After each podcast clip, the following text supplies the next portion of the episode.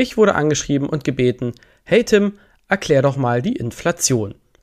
Okay, ich versuch's. Also, los geht's mit dieser Folge. Willkommen zum Finanznachhilfe-Podcast. Dein Weg zur finanziellen Bildung.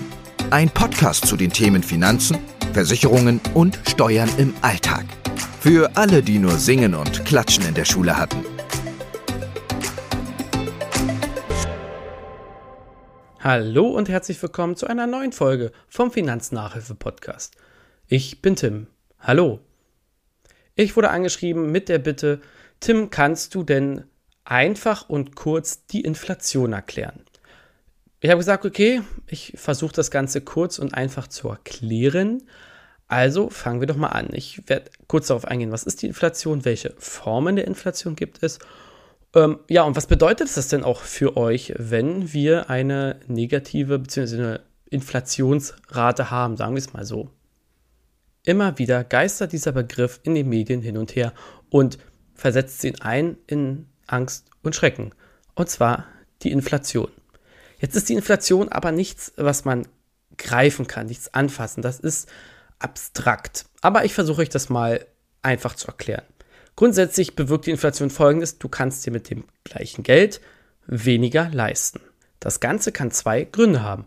Entweder mein Geld ist weniger wert oder ein Produkt oder verschiedene Produkte werden teurer und das Geld leider nicht mehr. Man kann also sagen, die Gründe der Inflation liegen entweder an der Knappheit von Rohstoffen oder am Wertverlust des Geldes. Fangen wir mal mit der ersten Gruppe an, und zwar von der Rohstoffknappheit. Da gibt es zwei Inflationarten, die Nachfrageinflation und die Kosteninflation. Die Nachfrageinflation ist relativ einfach und schnell erklärt. Die Nachfrageinflation beinhaltet, dass die Gesellschaft oder die Kunden ein bestimmtes Produkt, eine Dienstleistung stark nachfragen und die Industrie damit nicht hinterherkommt. Und was macht die Industrie? Genau, sie hebt die Preise an.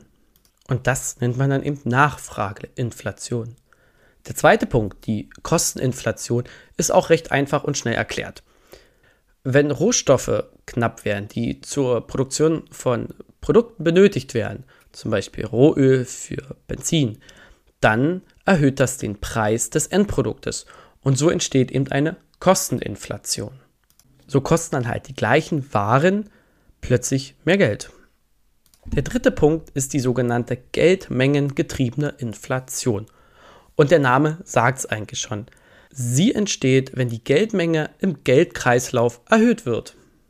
Wenn also ein Staat, mal bildlich gesprochen, sich dazu entscheidet, die Notenpresse anzuschmeißen, ist mehr Geld im Umlauf. Und wenn wir das jetzt mal auf ein bildliches Beispiel anwenden, kostet ein Apfel vorher 1 Euro und wird die Geldmenge im Geldkreislauf verdoppelt kostet der Apfel dann 2 Euro. Klar, die Zahl der Äpfel hat sich nicht vermehrt oder verdoppelt, aber das im Umlauf befindliche Geld, bzw. die Geldnoten haben sich verdoppelt. Schlussendlich hat man zwar mehr Geld zur Verfügung, kann davon aber nicht mehr Äpfel oder bzw. mehr Produkte kaufen. Aber wie misst man denn jetzt die Inflation? Dazu gibt es einen sogenannten Warenkorb. Da werden alltägliche Dinge eingekauft und ähm, dann verglichen mit dem Preis zum Vorjahr und die Differenz daraus ist dann die Inflationsrate. Also ganz klassisches Beispiel, der Apfel hat letztes Jahr 1 Euro gekostet und kostet dieses Jahr 1,05 Euro oder 1,10 Euro. Dabei ist eine Inflationsrate von 2%, ich sag mal, europäischer Standard. Ab einer Inflationsrate von 5% spricht man von einer hohen Inflationsrate. Jetzt ist die Frage, was heißt das für dich im Alltag oder allgemein und was kann man dagegen tun? Gehen wir es mal darauf ein, wie betrifft es dich denn?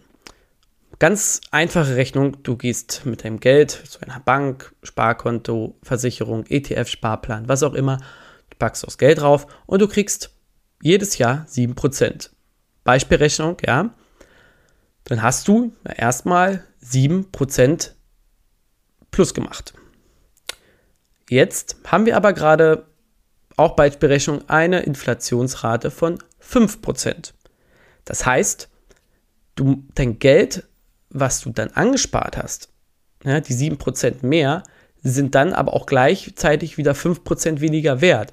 Also rechnen wir die 7% minus die 5% Inflationsrate, hast du eigentlich absolut nur 2% Rendite oder mehr gemacht, Zinsen gemacht, wie auch immer man das jetzt ausdrücken will.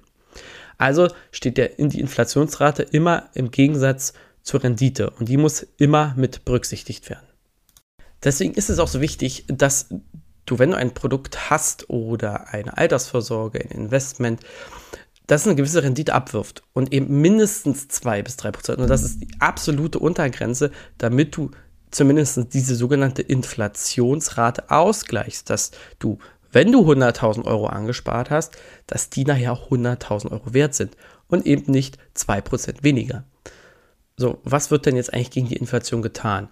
Ein Instrument oder eine Institution dabei ist die Europäische Zentralbank, die EZB. Habt ihr bestimmt schon mal gehört von.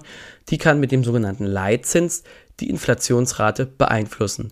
Aber wie das genau funktioniert, würde ich gerne in einer anderen Podcast-Folge machen, denn das ist ein bisschen komplexer und komplizierter und sprengt jetzt diesen Rahmen.